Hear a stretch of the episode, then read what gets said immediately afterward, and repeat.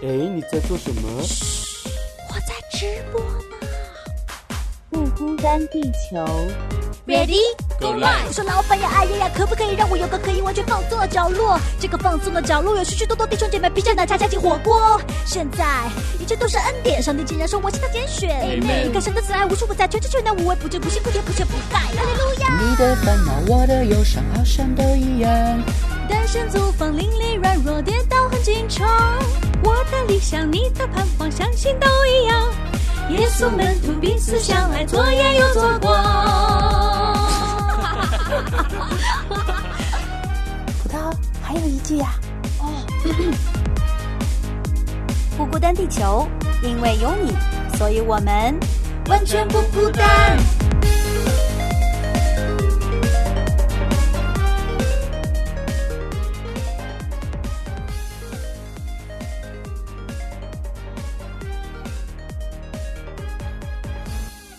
大家好，欢迎回到不孤单地球，我是葡萄。嘿，我是吴飞。今天是不孤单地球第五百二十期节目了。今天呢，又恰好遇到我们要来聊这个艺术的板块啊。我们今天要给大家介绍一一期电影，其实也是很有情有义的，跟五二零的这个感觉还很搭调的这样子的一部电影。然后，其实我突然想到，咱们不孤单地球开始第一期直播正式直播是六月一号，是儿童节，中国的儿童节。哎，我还想起来，吴飞也在来做了我们第一期直播的嘉宾。然后那个时候跟你还不熟，然后大家尬聊了一一些什么关于童年的记忆啊。今天刚好是我们不孤单最后一期直播，然后又是其实这部电影也是跟啊、童年有关系，我就觉得啊一头一尾都很巧。卖关子了，今天这部电影是去年二零二一年迪士尼的一部动画片，大陆的翻译叫《夏日有晴天》。其实我觉得翻译还挺好的，它这个“有”是用了这个朋友的“友”，所以说其实这个题目就已经暗示了啊，它是一部关于友情啊，关于夏日，也是关于童年的这样一部很美好的动画片。而也有翻译叫做《盛夏有晴天》。我知道台湾好像叫直译的，就是用这个主人公的名卢卡。翻译的《路卡的夏天》。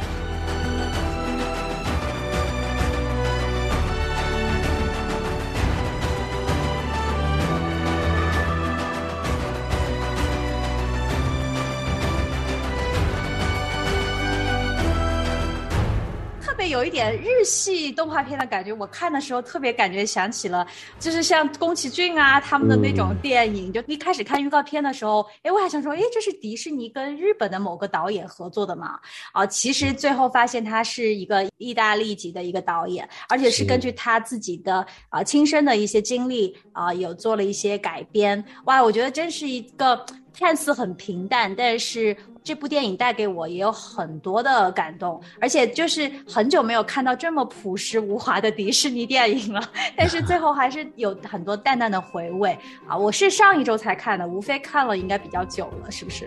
对我大概是一年多前看的吧。所以说，我们还是来回顾一下这个剧情算了，因为去年上映的时候还在疫情嘛，然后很多地方都没有上映，可能大家也没有机会去看。我觉得可以跟大家先回顾一下这个剧情啊。其实这个剧情呢是讲的这个主人公叫卢卡，我们刚才说了啊，故事呢的发生在意大利。里维埃拉地区的一个美丽的海滨小镇，然后呢，这个主人公卢卡和他的这个朋友 Alberto 呢，他们两个人其实是生活在海底的这样两个小海怪，然后他们有就是有点像男版的人鱼这样子，所以说他们啊、从来就没有出过这个啊、他们这个海底的世界。后来他怎么认识这个 Alberto 的呢？他有一天就看到。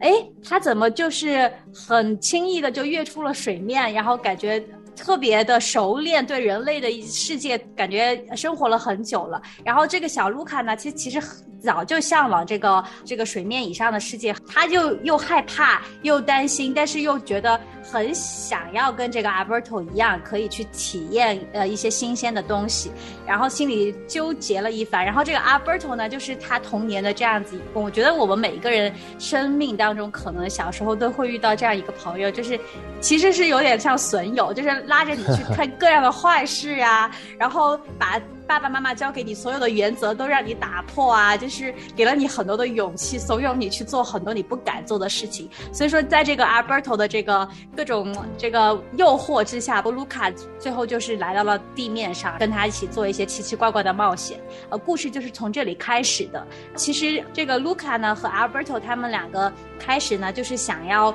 造一辆属于自己的摩托车，当时是在意大利那个年代，其实好像是很多人心中的这个梦想，就是拥有一台。韦氏牌的摩托车，他们俩没有钱去买，所以说两个人就是各种的用一些零件啊，捡过来的一些垃圾啊，就开始拼凑这样子的一部车。两个人就在海边，每天就是做这样的事情，然后呃日出而作，然后日落而归这样子，然后就过了一段非常开心的日子。直到有一天，卢卡他妈妈发现了，哇，他在岸上竟然浇了这样子的一个损友，不能让他们再这样继续下去了，太危险了。所以说这个妈。妈妈就要威胁卢卡说，如果他再这样子的话，他就让他的叔叔把他带到深海里面去过，不让他再可以去岸上。所以说，卢卡就想要逃跑，就跟这个阿尔伯 o 就跑到了这个人类的一个小镇上面去。在这个小镇上面去呢，又发生了一很冒险的一段旅程吧。然后他们，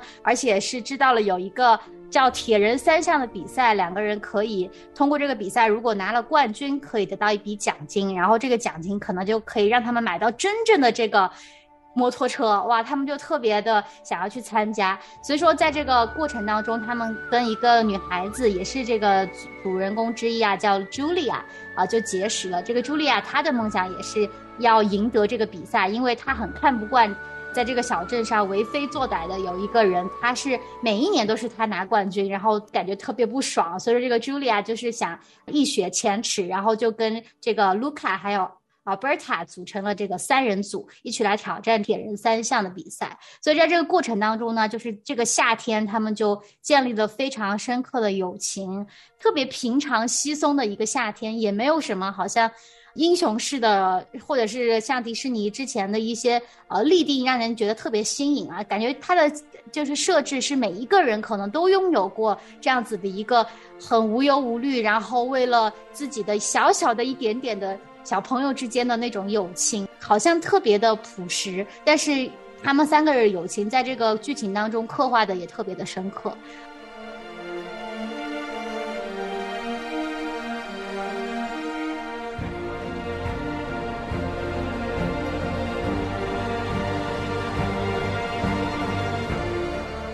印象最深刻的有一段就是，当这个卢卡和 Julia 他们两个的友情就渐渐深刻的时候，这个卢卡特别羡慕 Julia 可以去学校上学，啊，学到很多知识，而且他也是从 Julia 听说了这个月亮原来不是鱼，不是不是一条鱼，然后他就觉得哇，Julia 懂好多呀，他懂好多这个世界的一些知识，他很想要去探索这个世界，所以他也很想去上学。但是这个 Alberto 呢，就觉得啊，我的好朋友为什么跟另外一个人更亲近了？明明是我把你带到这里来的，然后就有点吃醋的感觉。所以说，呃，到了最后，那个 Alberto 呢，为了让呃 Julia 看清卢卡他是一个小海怪，所以说这个 Alberto 就在这个海边就现形了，就把自己的小海怪的这个身形献给 Julia 看。当时我想的是，哇，卢卡就暴露了嘛。结果卢卡当时第一个反应是。就是站在 Julia 的这边，就装作自己是一个正常的人类的小孩子，然后就指着 Alberto 就说：“他说，你看，他是一个海怪。”哇，当时我真的是这这个桥段是让我印象很深刻的。我就想起来，其实我们我小时候好像也做过这种事情，就是呃特别的。自私，然后想要因为自己要得到某样东西，不惜要伤害自己身边的小伙伴，挺理解他当时为什么要这样子做。只是我突然看到了我小时候，呃，有些时候我们被朋友伤害，或者是我们去伤害朋友的那个时候，那个心碎吧。那个时候也不懂怎么去处理。但是后来很快，卢卡就在比赛当中的时候，他们两个有有一段和好的戏。其实我也是看到，就是。小朋友的友情，他们要和好也是很快就可以和好，而且就是真的是那种很纯真的。包括最后这场戏其实是重头戏了，就是在最后一天真的比赛的时候下起了雨。卢卡因为他们是海怪嘛，一淋雨就会。把自己的这个海怪的身份暴露，但是这个 Alberto 其实已经是很生卢卡的气了，他已经不愿意跟他一起参加比赛了，但是 Alberto 还是撑了一把伞过来，就是想要遮蔽这个卢卡，不让他暴露，因为自己已经暴露了无所谓。结果呢，呃，他在所有的镇上的村民的这个目光当中。Alberto 就已经现身了嘛，就被所有的目光看着，然后那个卢卡就还是挺身而出，就觉得我想要挽回这份友谊，而且他也不想要在跟 Alberto 决裂的这种关系当中，所以说他当时就骑着车就冲过去了，他就在这个雨中就瞬间就变身了。原来的样子就是小海怪，他们两个就一起骑着车，以本来的样子，就是以海怪的样子冲向了这个海里面。哇，那场戏我也觉得就特别的震撼吧，因为就是对比前面卢卡伤害 Alberto 的这一场，我觉得他们两个的最后的这个和好也是看到了友情的一个力量。这两场戏是我印象最深刻的。是，我觉得其实这一部戏，就说这部。电影其实充满巧思，就是它好像在叙述一个非常平常的故事，就是像刚葡萄说的，一个夏天，两个小男孩遇到一个小女孩，然后在一个非常小的小镇里面发生的故事。可是其实我觉得，你看为什么导演要讲啊自己小时候的故事，他就用呃两个小男孩遇到一个小女孩就好了，为什么是两个小海怪？然后遇到遇到小男孩等等，就里面很多这种呃巧妙的巧思。然后我觉得特别在这里面的一个身份认同的问题还是很真实，就是说我们常常对自己，然后或者是对身边的人都有很多不认同。然后我们可能觉得哦，我们这这里不够好，我们要变成啊值得其他人喜欢的人，我们才能得到他们的喜爱。这是在自己的层面，然后也有可能是觉得别人这样是。不正常的，然后是啊不好的等等的，我觉得我们都常常有这个，所以我最喜我刚刚跟葡萄分享，我最喜欢的场景是，当这两个小男孩以这个真面目海怪的真面目示人的时候，反而激发了在这这这贯穿整部电影都有两个大妈一直坐在那个广场啊，然后看小孩踢球啊，然后一直时不时发出那种大妈的被惊吓到的声音啊。结果竟然因为这两个小男孩用自己海怪的真面目示人，而启发到这两个大妈，他们也往自己身上浇了一盆水，然后 把雨伞拿掉，然后这样让大家看到他们其实也是海怪，然后你就会觉得哇，这个不是一直以来坐在岸上的两个，以为他们是人类世界的人吗？所以我觉得这这部电影其实充满巧思，然后从一开始啊，葡萄说的这个。Alberto 带领啊，，Luca 离开这个海底世界，我觉得也在我们的成长过程中象征很多吧。就是我们常常都啊。就从从小父母也都会尽力的，尤其在华人处境当中，就会尽力的要保护我们、呵护我们，叫我们不要去试这个，不要做那个，不要受到任何伤害，就生怕我们你知道摔得满身伤。但是其实大家都还是会一直不断的突破这个底线，然后越是父母叫你不要做的事，你就越想去做。其实。后来会发现，Alberto 其实是才是带领 Luca 突破那个舒适圈的人，然后带领他上到岸上，进入人类世界，然后甚至是他可以去理解他有兴趣的这个天文知识啊，各种你知道啊学校教的事情。那如果他当时候就这么听爸妈的话，然后一直待在海底，他就没有机会把他的人生拓宽到这个尺度了。所以我自己是觉得这个也是一个亲子教育片吧，就是父母也要一起看，就是。其实我们父母常常，呃，有时候对小孩的这种限制，其实我们会要反过来想，到底是为了要成就他们、成全他们呢，还是只是为了要满足自己这种不安全感，然后的从自己的角度出发？我觉得华人的父母很爱叫小孩。最最喜欢叫小孩要乖，我觉得“乖”这个字真的是抹煞我们华人千百年 世代的这个，因为“乖”就是说好，你要听话，你不要有任何自己的想法，你就是我说什么你就照做就对了。我觉得这个真的是对华人来说是啊负面的影响多过于正面的。我相信当然也有正面的，嗯。是，而且我觉得说到这个关于亲子教育啊，它有一个设定，我觉得也很巧，就是当这个卢卡去了人类的小镇，然后他爸爸妈妈决定也变成人，就是去去找他的时候，他爸爸妈妈有一段对话，就是那个妈妈就问爸爸说：“呃，我们能认找出儿子吗？然后爸爸说没问题，那肯定的，一眼就看出来。结果他们到了岸上，发现每一个小男孩，他们都去把别人推到水里去，然后去验证到底是是不是卢卡啊。结果就发现他们根本就认不出自己的儿子。所以说，其实他有一个，就是说我们父母不知道小孩子心里真正向往什么，真正的他的个性是怎么样子。有些时候，我觉得父母也没有花很多的心思在真正去了解小孩子的渴望啊，也不懂他为什么要去来这个人类的世界，就一味的就只是说啊，不准去，你去了我就要怎么怎么样惩罚你，你的叔叔把你带到深海里面去过暗无天日的生活。其实我觉得我们小时候真的就是这样子被压制长大的，大多数的华人吧。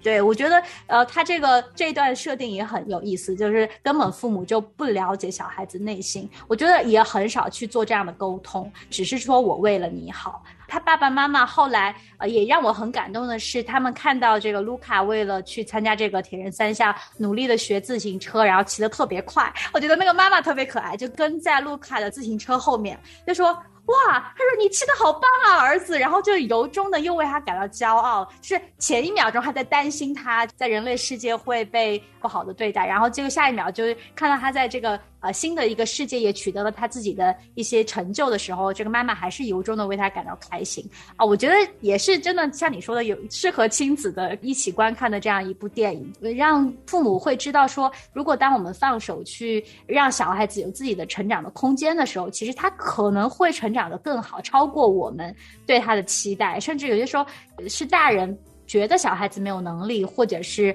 好像需要大人的保护，但是我觉得那有些时候的保护是多余的。是，对啊，所以像其实透过这个卢卡的所谓叛逆，反而是带领他父母也进入到一个新的世界，也开始突破自己的心魔，因为他们就是一直觉得。啊，岸上很危险，人类世界很危险，他看到你就会把你杀了，所以你一定要保护好自己，就乖乖待在海里。一连他不是不准他出海，他是连他要靠近这个海的顶部，就是要把自己的脸露出来都不行，也不可以接近这个浅海浅水区。所以当他的父母被迫要去找他，然后也上了岸，然后也开始在这个找寻的过程中，他越来越意识到说，哎，我一直把我。孩子关在这个海底是正确的吗？也开始产生自我质疑，然后他自己也在这个寻找的过程中，在人类世界拓宽了他的眼界。所以我觉得，其实呃，父母真的只是长大了的孩子，他们也需要透过跟孩子一起成长、一起学习吧。嗯，其实就是海怪对人类有误解，人类对海怪有误解。像这在这个小镇上有很多的设定，就是比如他们路边那些雕塑啊，都是 拿着武器要杀海怪啊。最后发现，大家其实都是。活在传说当中，就一代一代这么流传下来，人类与海怪的这种对对方的印象，但是其实没有人真正的去走出这一步，说去看一下是不是这样子。结果最后，因为这两个小朋友，这个卢卡和阿伯多，他们两个人这样子一段旅程，让人类世界跟海怪世界真的最后可以建立友谊，把原来的成见全部打破。我觉得我在这个世界上，我们太需要现在这样子的人了，就是很多人都已经，我觉得因为我们。天然都是对自己有一种保护嘛，就是很怕受伤害。然后如果有人跟我们说啊，这群人那群人啊，跟我们都是对立的呀，不不一样啊，我觉得我们都很难去说，哎，我要去看看究竟是不是真的这样子，去走出这一步。我觉得这这份就是小孩子有的这一份纯真的心，我觉得很重要。有些时候，我觉得长大成人的过程当中，很多时候的成见就是在我们都还没有去。了解之前就已经建立了一道墙，这道墙真的是需要我们的这个心可以净化下来，可以慢慢的去打破的。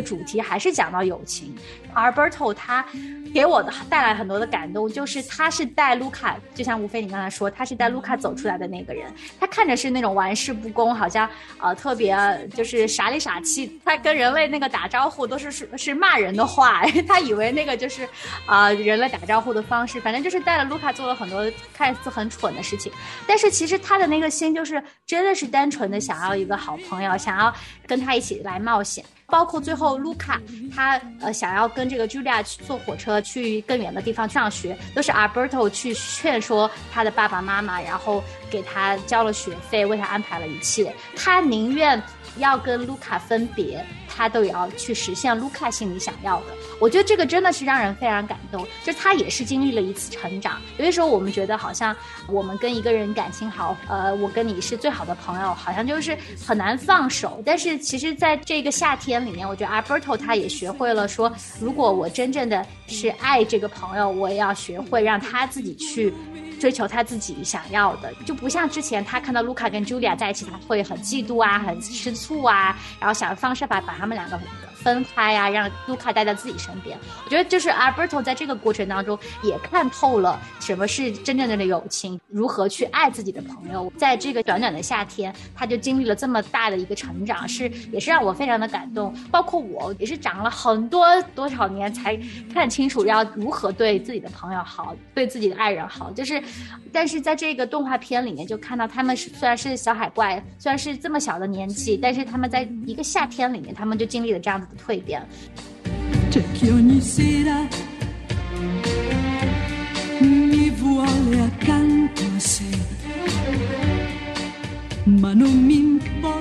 其实最后还说到这个人类的小女孩啊，她们三个铁三角之一 Julia，我觉得她也是让我觉得特别感动的一个点。其实也是说到刚才这个关于接纳，就是当这些大人们都。在这个贴海报说啊要去捕捉这些海怪的时候，这个茱莉亚她没有说带着这样子一份成见或者恐惧。当她发现了阿伯托和卢卡是呃海怪之后，她反而想要去保护他们，想要让他们逃走，不要让他们被伤害。茱莉亚真的就是从头到尾，她都是以他们本来的样子来带他们，而不是说。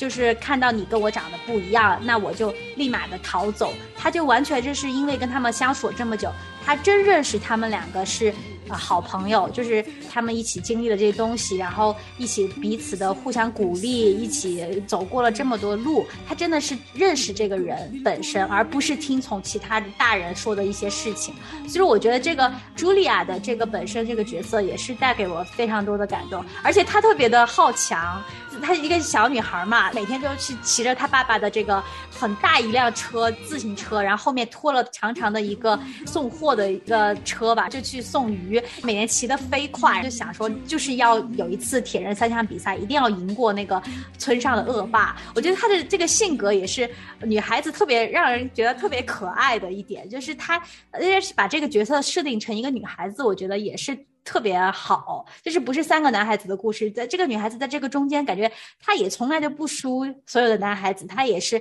呃怎么讲呢？特别有个性，然后自己的爸爸，她的爸爸也特别有意思，就是都不说话的，对她的教育都全是。给他应有的保护，但是从来都不多一句废话。所有他这个家里的茱莉亚家庭的设定，也真的是让人感觉啊特别有爱、特别温馨。这真的是充满各种啊巧思，然后细节的一部电影，值得大家去多多慢慢的品味了。嗯，对这部电影，我觉得它的关注度远远不及它的优秀度，就希望大家不要错过这一部好电影吧。《夏日有晴天》在最后呢，也是要给大家送上这个中文版的主题曲，呃，是这个周深演唱的同名主题曲《夏日有晴天》。呃，希望大家在这个。夏日快要来临的之前，我们也提前感受一下夏天的这样子一份美好。也希望在夏天的时候，我们每个人都有一场这样子的成长，有这样子的冒险。你不期遇见，夏日有晴天，美好最后也要是提醒大家，我们今天是最后一期《不孤单地球》的直播节目了。从下一周开始，其实就是从这个周日开始，二十七号，我们将播出第一期的播客节目。之后的收听的时间和方式都有一些稍微的变化。如果你之前呢，就是通过播客的平台，比如说苹果 Podcast 或者是 Spotify 这样子的平台收听的呢。从每周一到周五更新，变成了每周不固定两天更新。然后呢，如果你是一直在良友电台的平台收听我们的节目，那我们就将会变成每周六周日两次更新。所以说，从原来的五次更新变到之后的两次更新，节目的时长可能就会更长，我们可以聊得更加的过瘾一些。所以说，今天就是最后一次给大家做这样子一个通知。也期待我们在播客可以跟大家聊更多更好玩的电影，也跟大家一起来聊各种各样的话题吧。好吧，那就谢谢大家的收听，呃，谢谢吴飞，谢谢大家，播客再见，拜拜，拜拜。你好啊，我叫阿比托，我叫卢卡。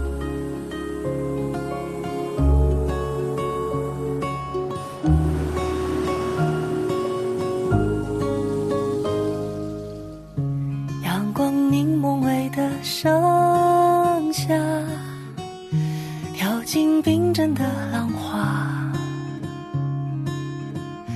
云朵在天空里涂鸦，海风吹来了晴朗，雨你不期遇见，夏日有晴天，美好都呈现。多幸运，在这个夏季，欢笑际遇，有你一起翻越海底，就是天晴。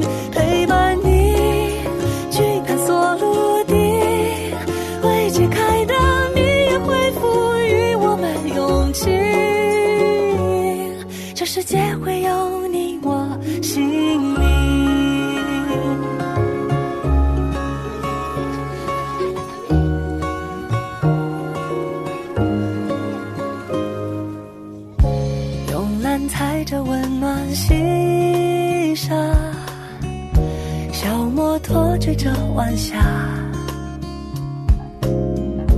月光船儿倒映成画，星空洒下了童话。雨，你不期遇见，夏日有晴天，美好都呈现。